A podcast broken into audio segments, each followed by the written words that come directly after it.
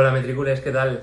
Bienvenidos al capítulo 46 de los MetriLives. Ya sabéis, vuestro punto de encuentro para estar al tanto de todos los temas eh, de redes sociales y de marketing.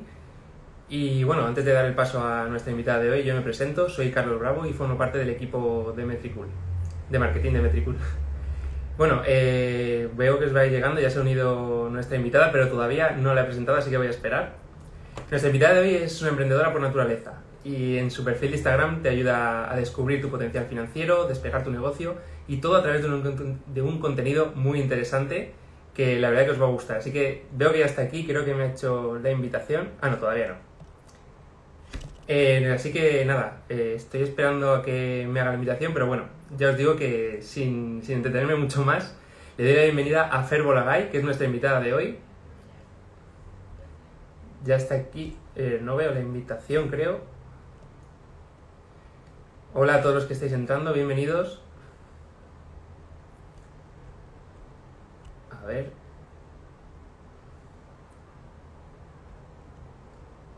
Vale, en cuanto Fer no nos haga la, invitación, le damos, le damos paso. Bueno, eh, el tema, el MetriLive de hoy va a tratar un poco del tema financiero. Ah, mira, ya la tengo justo, nos ha escuchado.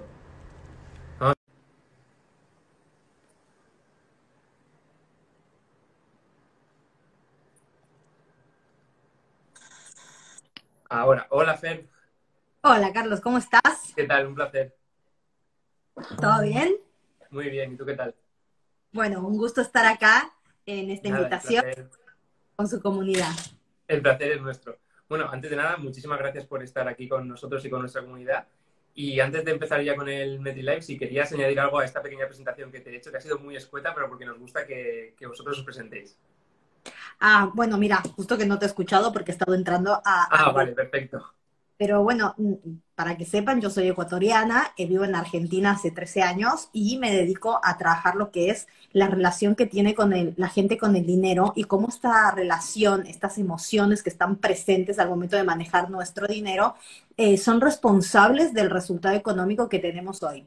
Eh, me dedico mucho a lo que son finanzas para emprendedores, pero todo visto desde un lado de finanzas conductuales, desde el comportamiento. Así que bueno, es lo único que puedo decirte.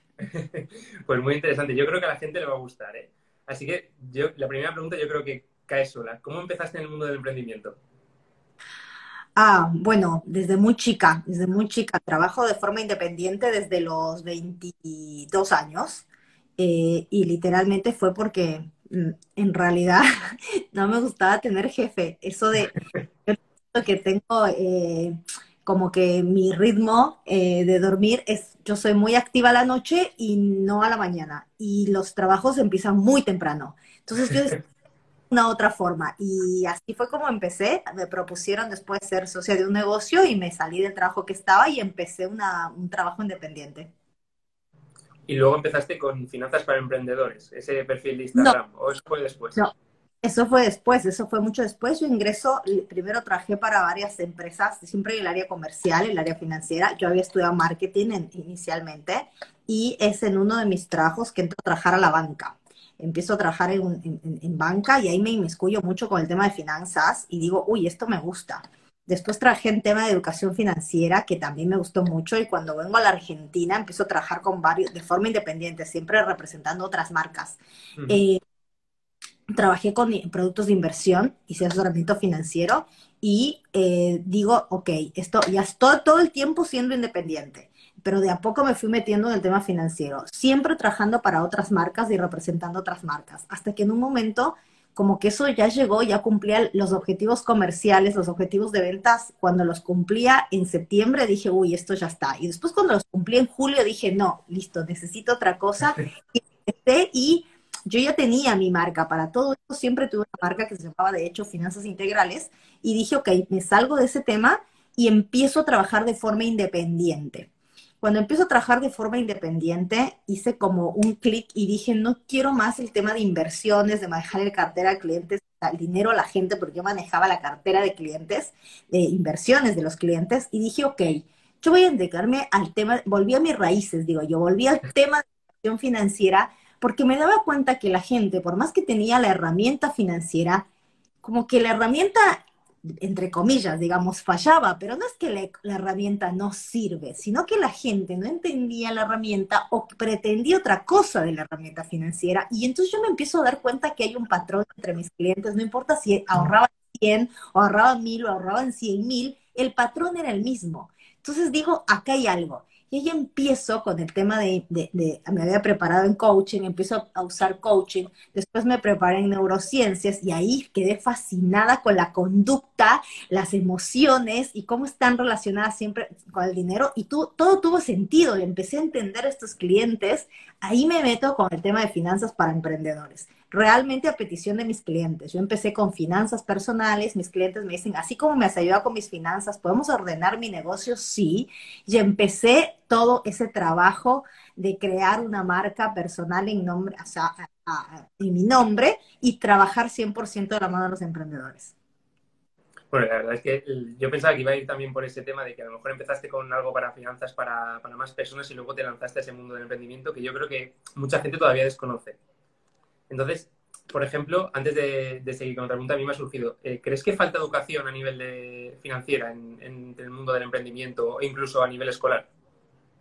Sí, totalmente. Mira, yo me dedico, eh, tengo, como te digo, tuve una marca hace mucho tiempo que se llamaba Finanzas Integrales, donde yo era la representante también, y yo hablaba acerca de la alfabetización financiera. O sea, hace 10 años que vengo hablando de esto y hablando en, muy respeto con, que en, el colegio, si las matemáticas, hoy igual un poco lo hacen, pero digo, si las matemáticas eh, o la lógica matemática fuera aplicada con casos reales de, del tema económico, eh, se te facilitaría muchas cosas. O sea, educación financiera en los colegios me parece que es fundamental. Desde la infancia incluso podemos empezar a trabajar. De hecho, hemos hecho talleres hoy actualmente para niños que te cuento algo que es gracioso, pero cuando lanzamos el taller para niños el año pasado, incluso recibimos varias quejas de gente diciendo cómo quieren meterle esa información a los niños, dejen a la infancia en paz.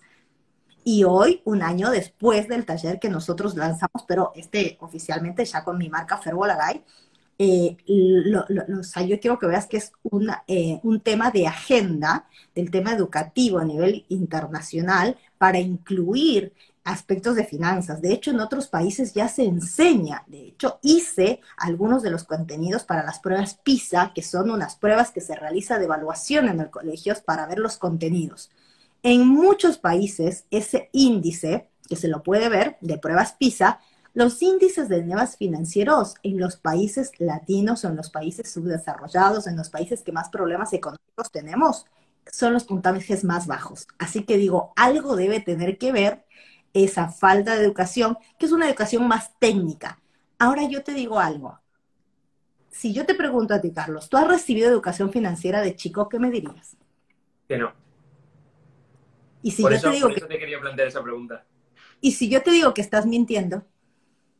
Puede ser. pero no voluntariamente. yo te digo que has recibido educación financiera tú, yo y todas las personas que nos están viendo del otro lado. Y si ustedes dijeron que no, que no recibieron, no están, eh, a ver, no son conscientes o no somos conscientes de que hemos recibido una educación por em, imitación porque aprendemos lo que vemos. ¿Viste ese típico papá que te dice, bueno, no hay que mentir, por ejemplo, no, siempre hay que decir la verdad. Se toca la puerta y dice, decí que no estoy. Bueno, hemos aprendido por nuestros ejemplos. Entonces, todos hemos recibido una educación que en casa se ha traspasado por el ejemplo.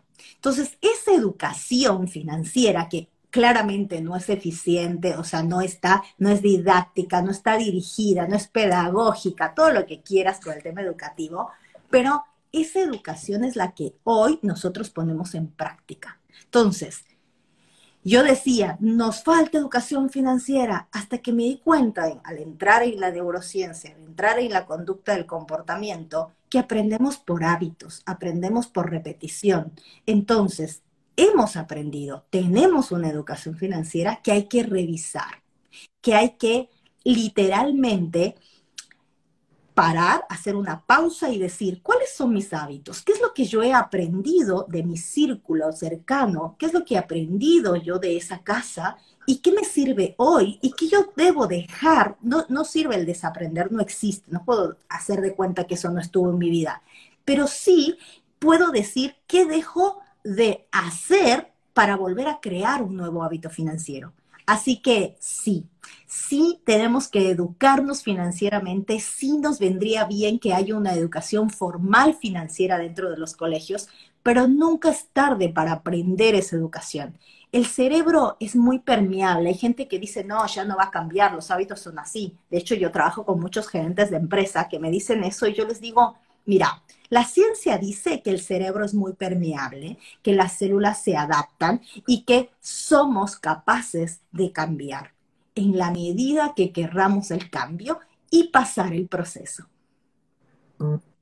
Claro, mi pregunta es porque llega un momento en que parece que, no tener esa, educación, parece como tienes dinero, que es de más o menos de lo que, de lo que intentamos hablar, y lo dices, ¿qué hago con él? ¿O cómo lo puedo invertir? ¿O cómo o estoy cumpliendo los objetivos que yo quería? Con este dinero que tengo? Esa es, la, esa es mi, mi, duda de si está eh, formado la, la, gente a nivel financiero. A mí, por ejemplo, si me preguntas algo de, en términos financieros, a lo mejor no sé responderte y es algo que, que, es algo cotidiano que necesito en mi día a día. Bueno, eh, ahí es donde viene, digamos así, yo llamo los principios financieros, o, sea, eh, o llamarle la técnica financiera. Pero yo te puedo demostrar que de esa técnica sabes un montón. Capaz que no sabes con los términos financieros, tal vez no sabes el tema de eh, la fórmula exacta, pero sí sabes el principio. Entonces, muchas veces no es por falta de esa información que no la podemos implementar, sino por una toma de conciencia. Yo te pongo un ejemplo. Preguntas que deberíamos a nivel financiero personal eh, poner en práctica y saber. Carlos, ¿cuánto necesitas para vivir al mes? ¿Vos lo podés saber? No, es necesario que me digas, ¿no? Pero digo, ¿sabes la información? Te, te iba a contestar que no. O sea, llega un momento que, no, que a lo mejor no controlas porque no sabes qué, qué imprevistos te pueden surgir. Bien, has dicho lo que la mayoría responde. Los demás. No, bueno, pero es que hay imprevistos. Y si estás en Argentina me dices, es que con la inflación eso no se puede. Ok. Yo voy a decir algo. Los imprevistos son falta de planificación, porque uno no puede saber, el imprevisto me puede hacer variar el monto de quién yo voy a gastar, pero más o menos una cierta cantidad. Pero la categoría que yo no tengo en cuenta o lo que yo sé, estoy gastando mi dinero, eso es 100% falta de toma de conciencia y como lo yo lo llamo es como un vivir en automático. Por ejemplo. Totalmente de acuerdo. por ejemplo, te pongo un ejemplo. Eh, ¿Cuánto gastas en salidas? bueno, ahora no se sale mucho por tema de cuarentena, pero digo, ¿vos me podrías decir cuánto gastas en alimentación todo el mes? No sabría decirte, a lo mejor entre los tapes que voy agarrando de diferentes casas y, y lo que gasto, no sé, 300 euros a lo mejor, 400 euros. Bien, yo quiero que veas que esa es una pregunta, pero ¿cómo es un, imprevisto es comer? No, por eso.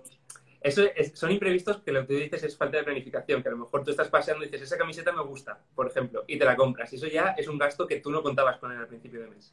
Bien, y entonces ahí es donde yo le digo a la gente, a ver, podemos diseñar la vida que queremos vivir y la gente un poco me cree así como demasiado optimista, un poco demasiado así utópico, y yo les digo, ok, y ve, yo siempre repito una frase que digo, la gente no tiene lo que quiere porque no sabe lo que quiere.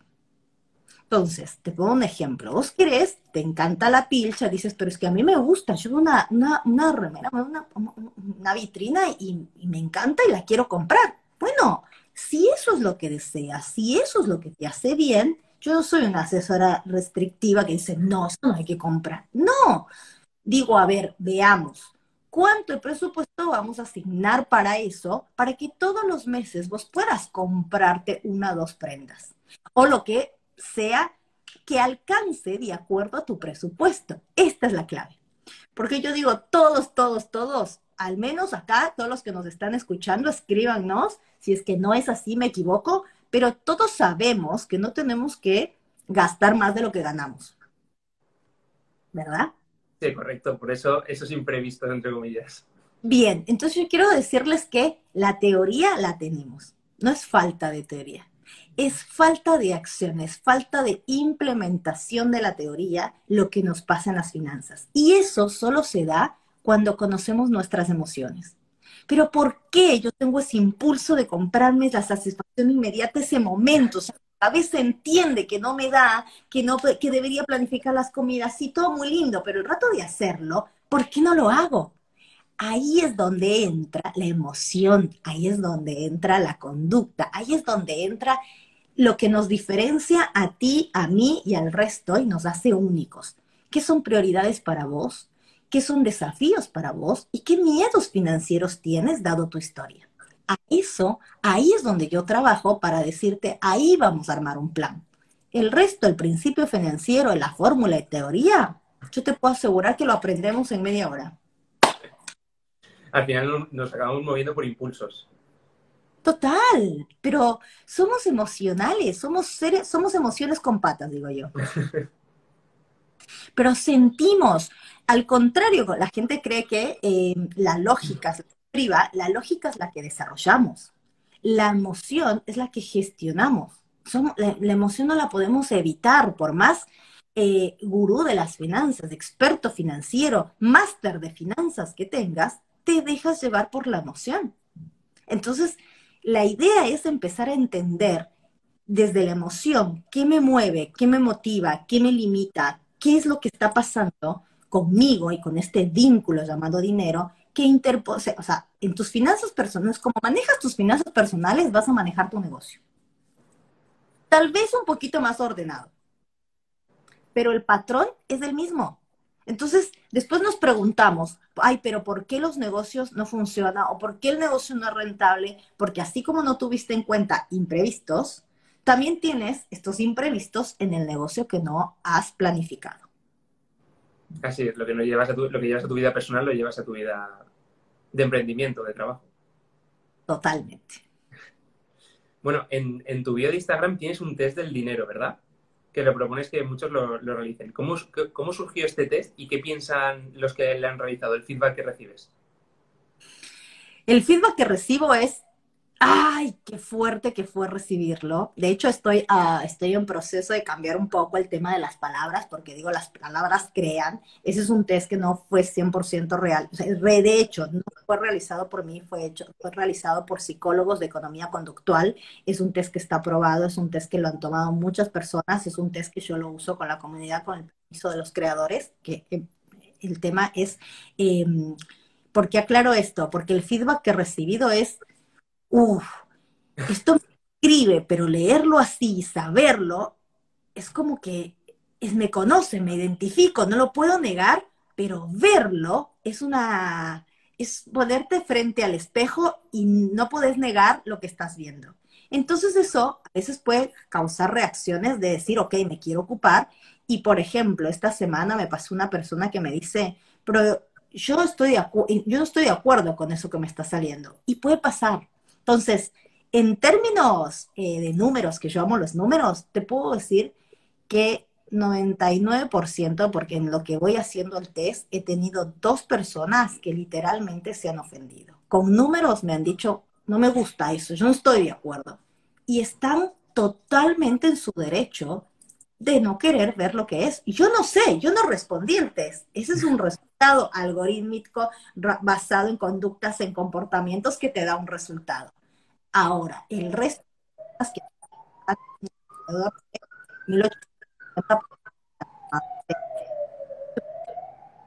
y me dicen, me escriben, y es un placer leer eso y decir, yo necesitaba leer esto, y ahora, ¿qué hago? ¿Y ahora cómo sigue esto?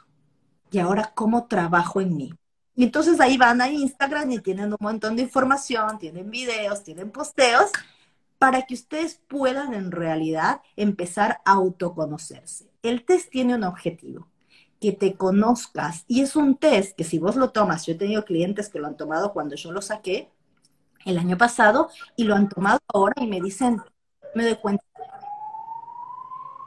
sueles, realmente, es como ponerte, lo que has dicho antes, como que le pones delante del espejo de, de ellos mismos. Y a lo mejor esa parte es la que no les gusta ver y la que rechazan, entre comillas. Mira, hay un proceso para el cambio, que el primero es darme cuenta. Este test es el darme cuenta. El segundo es aceptar eso, que me doy cuenta. El tercero es empezar a modificar lo que estoy aceptando y digo, no va más. No hay ni bueno ni malo, eso también hay que sacarnos de estas creencias de, ay, es que soy malísima para el dinero, ay, es que yo no me va eso de los números, no, el Excel, no, los números, no, no, no, no yo les puedo asegurar que tenemos las mismas capacidades y desde la emoción ya les dije que todos somos iguales también. Podrá ser más lógico, no, te puede costar un poquito más la técnica, sí, no lo vamos a discutir, pero el test es justamente en el lado en donde emocional, donde no hay, no hay diferencia todavía. ¿Qué te pasa a vos? Es un tema de autoconocimiento. El test lo pueden tomar, si les digo, son 15 minutos de su tiempo, prepárense un buen té, un buen café, su bebida favorita y háganlo sin pensar, siéntanlo, respondan sinceramente, déjense llevar por la emoción para ver qué les dice el test y me cuentan y me escriben. Ya habéis visto, lo que, lo que lo estáis viendo tenéis que hacer el test. Está en tu bio, ¿no? ¿Verdad? Mi bio, está en mi bio. ¿Lo hiciste, Carlos? Todavía no, pero me dio mucha curiosidad, ¿no? Pensaba, primero quería saber qué te había contestado la gente y luego ya lanzarme a hacerlo. Bueno, vamos a ver si eres de los que me escriben y dice, ay, no, pero ¿cómo es esto que puede ser? Bueno, eso es las conductas. A ver, no hay magia, no hay brujería, no hay... Em, hay un tema de si tienes determinadas características, vas a actuar de determinada forma. Si piensas con determinado patrón, tu acción va a ser, si tomas diferentes decisiones, quiere decir que hay una conducta atrás que guía ese patrón. Entonces, yo quiero que vean que esto está hecho por profesionales de la conducta humana y mi trabajo a eso es ayudar a que lo que te das cuenta lo enderecemos en favor de los objetivos financieros que quieres lograr. Bueno, pues queda apuntado, ¿eh? te prometo darte feedback del, del test. Bueno, sueles hablar bastante de la relación entre el trabajo y la gestión del tiempo. ¿Tú cómo sueles llevar esas dos facetas? mira, cuando sos madre, aprendes así como curso intensivo de gestión del tiempo. Eh, es más, yo siempre me caractericé como por hacer muchas cosas y, también ha ido cambiando eh, esto de la productividad y el uso del tiempo.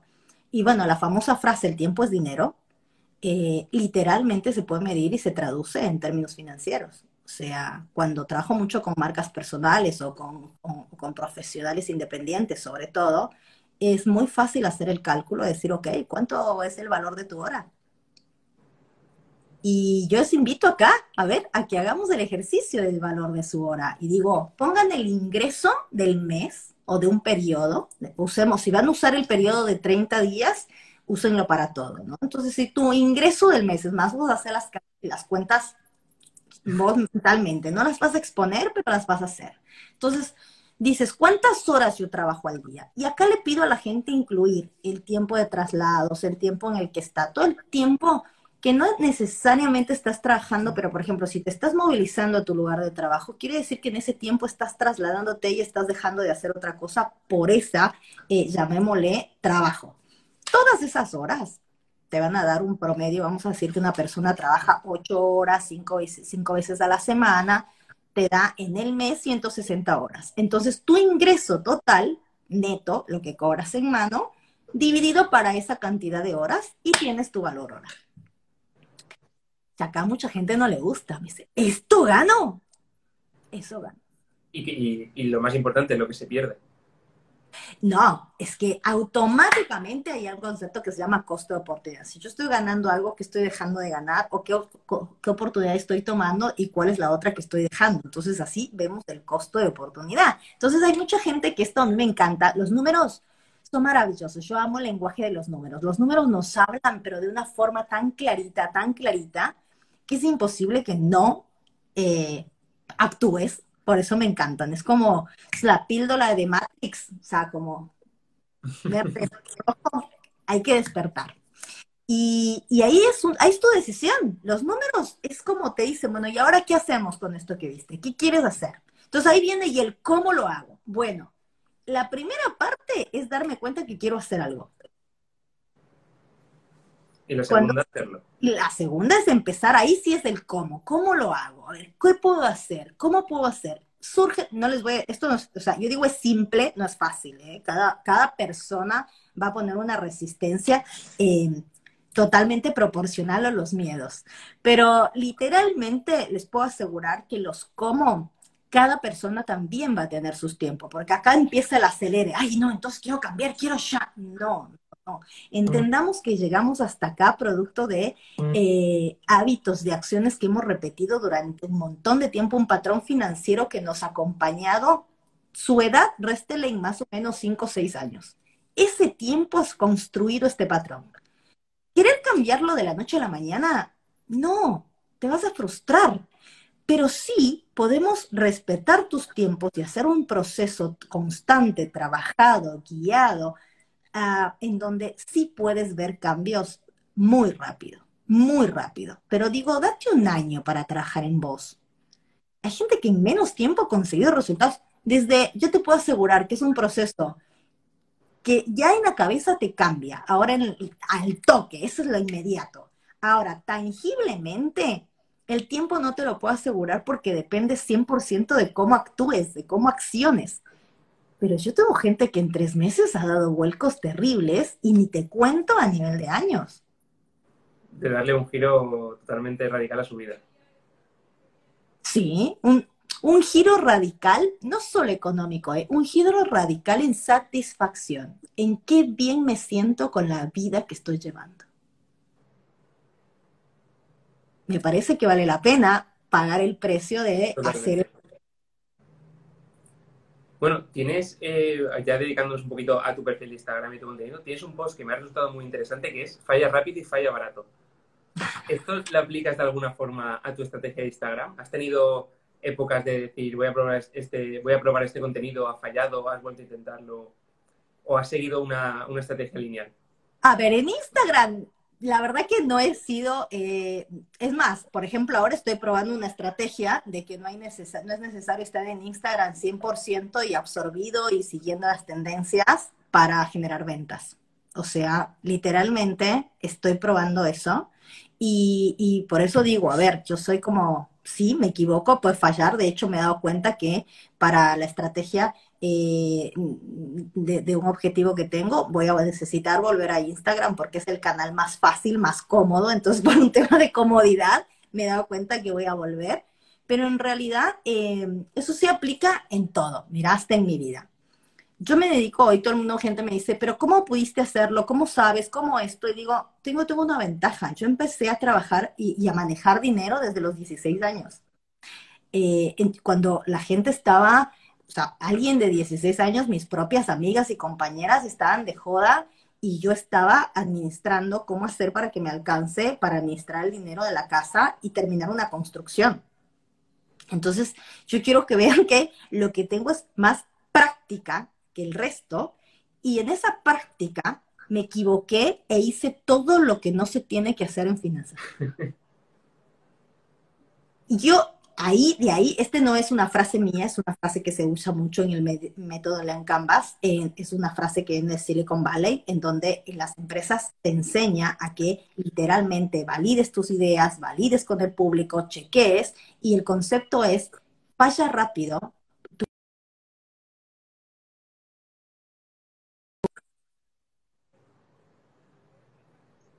Entonces, yo le he llevado a las finanzas y te puedo decir que desde los 16 años que la aplico,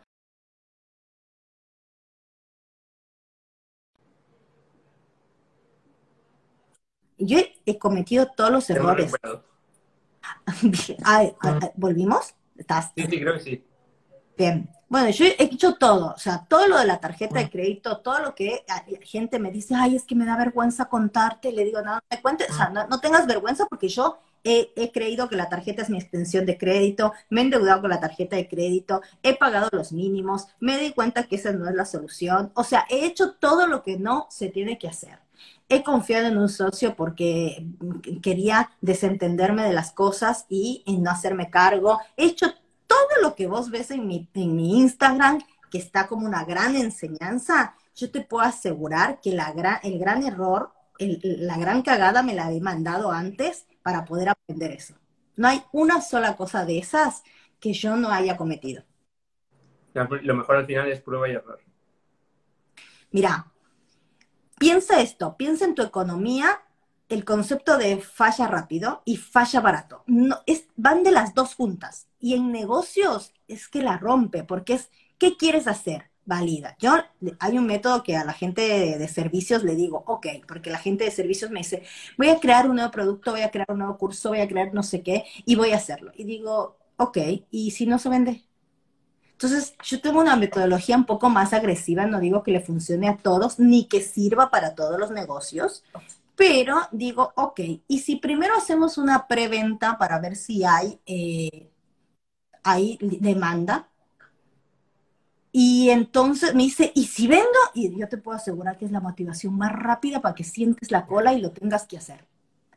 Pero eso es trabajar bajo presión. Y bueno, pero imagínate qué presión de haber vendido tanto y ahora entregar el, tema al público. A ver, se entiendas en un contexto, no es que me lanzo ahí, no sé nada del tema y, no, son gente profesional que sabe lo que hace, es experta en lo suyo, pero muchas veces tiene ese, ese chip de que esté todo listo para. Y digo, ¿por qué no probamos? Hay muchas cosas que eso es probar rápido el tema, ver si funciona o no. Hemos evitado que mucha gente invierta dinero, invierta tiempo, que es lo más valioso, y literalmente cambie de idea rápidamente porque lo que él creía que era una maravilla, el público le está diciendo que no. Entonces, ocios, esto te salva no solo emocionalmente de frustrarte, sino económicamente de usar mejor tus recursos, que son el, el, dinero y el tiempo, y es más, el dinero se puede recuperar lo podemos volver a ganar, pero el tiempo no. Entonces el tiempo es dinero. Y esa, esa, ese, ese mantra que es para mí es como fundamental para todo. Bueno, el, siguiendo con el tema de Instagram, el, si los likes en, en Instagram es la métrica del ego, ¿cuál sería el tema de las finanzas? Ah, muy buena pregunta. Mira, yo tengo una frase que dice, eh, facturación vemos, rentabilidad no sabemos. Y en finanzas personales sería activos vemos, o sea, veo tus cosas y ahorros cómo estamos. Porque literalmente yo tengo que tener liquidez, o sea, cómo están tus activos reales, ¿no? Y cuando digo activos reales, digo, a ver, por ejemplo, para mí un auto no es un activo eh, si no me está generando dinero. Para mí es un pasivo. Un pasivo que puede ser necesario dependiendo de las cuentas que hagas. Por eso es que para mí no me gusta dar recetas, porque digo, ok, hay que ver tu situación, hay que ver tu, tus prioridades, hay que ver tu objetivo. Pero eh, los likes son al ego como literalmente como las compras que haces son a los vacíos emocionales. Pues la verdad, Yo me he quedado un poco diciendo, a ver por dónde, cuál puede ser la respuesta a esa pregunta con lo de los likes y, el, y la métrica del ego. Al final cada uno tenemos nuestro propio ego, por decirlo así. Eh, pero el ego es una emoción totalmente saludable. A ver, tiene mala fama, pobre, pero yo quiero que veas que el ego es, es, el que te ayuda a regular el amor propio. Entonces, ponele que si está muy arriba, eh, va a haber un mercado o va a haber una sociedad o va a haber venir alguien que te da el papo. Pero eh, si, si, si, el amor propio, el ego, está mal regulado, tira para abajo, y la verdad que es más difícil que el mundo pare y venga y te levante. Entonces, digo, yo te podría decir que como, eh, como los lives son al, ego, me dijiste, yo te diría que es esto, el amor propio es eh, 100% relacionado al dinero que generas. Pues eh, perfecta. ¿eh? La respuesta la estaba pensando, digo, si debe ser algo como, como, el mayor beneficio que le puedas sacar a tu, a tu profesión de, financiera, por decirlo así. Sí, totalmente. Es lo, más, es lo más tangible, además. Lo más tangible, a ver, lo más tangible.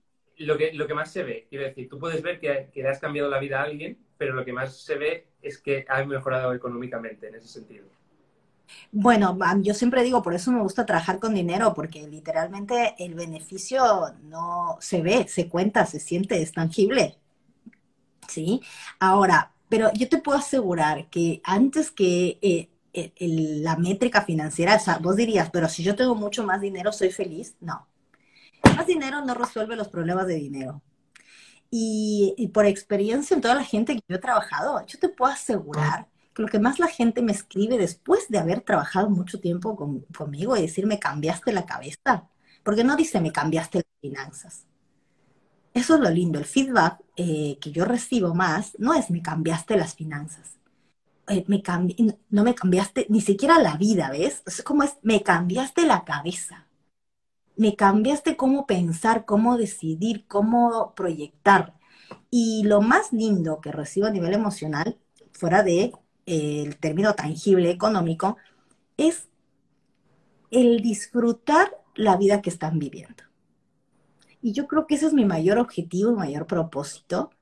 Sí, elevar el estilo de vida de la gente totalmente, eh, vivir bien, porque la verdad que yo trabajo con y soy del grupo de los privilegios. La verdad que hay mucha, mucha escasez en el mundo, hay mucha y otra franja más que está más necesitada de trabajar un montón más de cosas, de necesidades básicas literalmente. Pero puedo decirte que uno de los beneficios de mi trabajo es literalmente hacerle creer a la gente que si quiere algo, hay un proceso, que tiene que pasar. Hay un proceso que tiene que cambiar y transformarse para convertirse en la persona que puede tener eso que quiere. Entonces, suena utópico, pero digo, puedes tener la vida que quieres vivir, pero primero veamos qué es lo que quieres y alineémoslo a esos valores, a esas habilidades, a esos talentos y sobre todo, ¿están dispuestos a hacer el proceso que se tiene que hacer? Ahí lo dejas la, la frase. Y es que sí, llámeme y hablamos, pero la idea es, eh, trabajen, trabajen. Material de finanzas personales hay un montón, cada vez hay más gratuito, cada vez, la, verdad que vamos entendiendo, los países, los líderes se han dado cuenta que es una eh, materia pendiente y que por cada persona, cada ciudadano educado, no solo podemos aumentar el PBI de cada país, sino literalmente podemos ser impacto en mucha gente. O sea, yo trabajo con un tema de capitalismo consciente y si cada uno de nosotros, si tienes un negocio y estás del otro lado, a mí me gustaría que pienses en términos de rentabilidad y de impacto. ¿Cómo tu negocio impacta económicamente también a otros? Eh, y yo creo que si todos pensamos no solo en mi metro cuadrado, sino cómo también puedo impactar a que el otro crezca y el otro impacte más, yo creo que ahí está, ahí es la clave y que esta pandemia nos viene eso, ¿no? Solos no llegamos a ningún lado y eh, que podamos hacer muchas cosas. Bueno, eh, yo por mi parte, yo creo que la entrevista ha dado bastante de sí. No sé si los espectadores tienen alguna pregunta.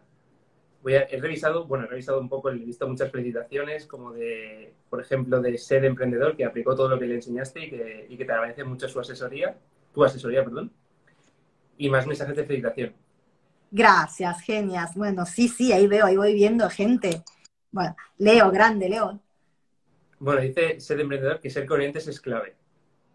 Bueno, coherencia. Yo hablo mucho de la coherencia financiera, ¿no? Así que es como esto. ¿Qué queremos? Y estoy dispuesto a hacer lo que se tiene que hacer para eso que quiero. Sin no tener objetivos por encima de algo que no, que no vamos a llegar es que no son objetivos, o sea, ahí es donde yo te digo a la gente, yo te pregunto, ok, Carlos, dime con, ni siquiera con exactitud, pero lo bastante específico, ¿cómo te mm. ves de aquí a un año y de aquí a cinco? De aquí a un año es una pregunta muy trampa, ¿eh? ¿Viste? Bueno, ves, yo, ah, mira, caso de ayer, un empresario me dice, no, bueno, pero yo quiero, estamos ayudando a hacer la transición eh, de, liderazgo a su, es una empresa familiar, entonces pasa de, a otra generación, a sus hijos. Entonces me dice, yo, yo quiero que verdad ellos ya se hagan cargo, que ellos estén bien y yo ya estar eh, como fuera del negocio. Una expresión que vos la entendés, lo que te quiere decir, ¿verdad? Estás medianamente especificada. Ok. Entonces yo le digo, ok, ¿me puedes decir en acciones concretas qué significa que ellos se hagan cargo? ¿Me puedes decir qué significa, a ver, en unos dos años, ¿en qué tiempo vos quieres esta transición? Ah, bueno, no sé, lo más pronto. Ok, ¿qué sería lo más pronto? Pongámosle en números. Después me dice, no, bueno, me veo trabajando poco tiempo en el negocio. ¿Qué es poco tiempo en el negocio? ¿Cuántas horas serían? También me dice que quiere recibir una una cantidad económica fruto de su esfuerzo. Le digo, ok, ¿y cuánto quieres recibir mensualmente de estos socios que ya van a ser tus hijos y que te van a dar algo? No sé. Cuatro preguntas que te las repito, pero me las sé desde ayer y me dice, ahora entiendo que no sé lo que quiero. Gracias. vaya a pensar y le armamos el plan que quiere. Así que espero que con esto se vayan a pensar qué quieren en un año y sean lo más específicos posibles. En mi Instagram hay un posteo que es la metodología SMART y cómo plantear objetivos. Así que eh, léanla y me cuentan qué les parece. Date por hecho que la voy a leer ¿eh? después de la pregunta que me has dejado fuera de juego. Bueno, no sé si había más preguntas. Mientras van pensando otras preguntas, el, la semana, bueno, el anterior eh, MetriLive, la, la invitada dejó una pregunta para ti sin saber quién eras que eras, ibas a ser tú la invitada, ¿vale? Entonces yo ahora te hago la pregunta y cuando la hayas respondido tienes que preparar otra pregunta para el siguiente invitado o invitada. Ah, perfecto. ¿Vale? La pregunta es cualquier cosa. Bien. ¿Estás preparada? Sí, dale. Vale, nuestra anterior invitada dejó la pregunta que si en este momento estuvieses haciendo esta entrevista, ¿dónde te gustaría estar? ¿En la playa, en la montaña, en la luna? No, me gusta acá donde estoy. Tengo mi fondo favorito creado. Eh, por ahí me gustaría estar eh, con la ventana persiana abierta, que hoy no la puedo tener abierta porque tengo un vecino que está construyendo por ahí. Eso es lo que cambiaría. No, la verdad que la haría acá, donde estoy ahora. Bueno, mejor lugar que en casa. Mejor lugar que en casa. Con las chicas en el cole, hoy no cambio nada. Si estuvieran acá, te digo, más tranquilo, pero estoy en mi casa, estoy bien. Bueno, he intentado boicotear a nuestro vecino, pero no lo ha conseguido. No lo he conseguido. que por favor en este horario voy a estar en un vivo y que me he dicho voy a descansar la hora porque es un taladro que estaba aquí. Pero estamos bien. Bueno, pues ahora te toca dejar a ti una pregunta para nuestro siguiente invitado o invitada. Mi pregunta es, ¿cuál es el error que más aprendizaje le ha dejado? Muy buena pregunta cuál es el fracaso que cree que ha cometido, pero que más aprendizaje le ha dado. El que le ha cambiado. El que le ha cambiado. Muy bien. Bueno, pues sigues recibiendo felicitaciones ¿eh? en, el, chat. Nos dice hola digital, buenísimo, ser específico con lo que queremos. Chivis dice que, te ama, que es súper y que, y que le ha gustado mucho el directo. Ay, qué bueno. Bueno, gracias Gracias a toda la gente de mi comunidad que, que yo sé que me han extrañado. Gracias por sus mensajitos y qué lindo verlos acá. Cada uno, veo muchos clientes, veo mucha, mucha gente que se entrenó. Bueno, a veces es otra de las cosas que yo decidí en mi vida y en mi negocio, con quién trabajar. Y decidí trabajar con gente muy grosa, muy polenta, que impacta a muchas otras comunidades. Así que un placer verlos acá. Pues nada, eh, muchísimas gracias, Fer, por, estar aquí con nosotros. Te lo agradecemos muchísimo. Eh, y nada, la verdad que, que muy, muy, agradecidos por el directo que nos has dejado. Carlos, un placer estar con Metricol y contigo. Cualquier cosa, un placer compartir su espacio. Muchísimas gracias, de verdad. Y bueno, a los demás Metricules eh, tendremos el, este directo subido en YouTube y, y, para podcast. Y nos vemos el jueves que viene en el siguiente MetriLive. Le he dicho, Fer, muchísimas gracias. Un gusto. Chao, chao. Hasta luego.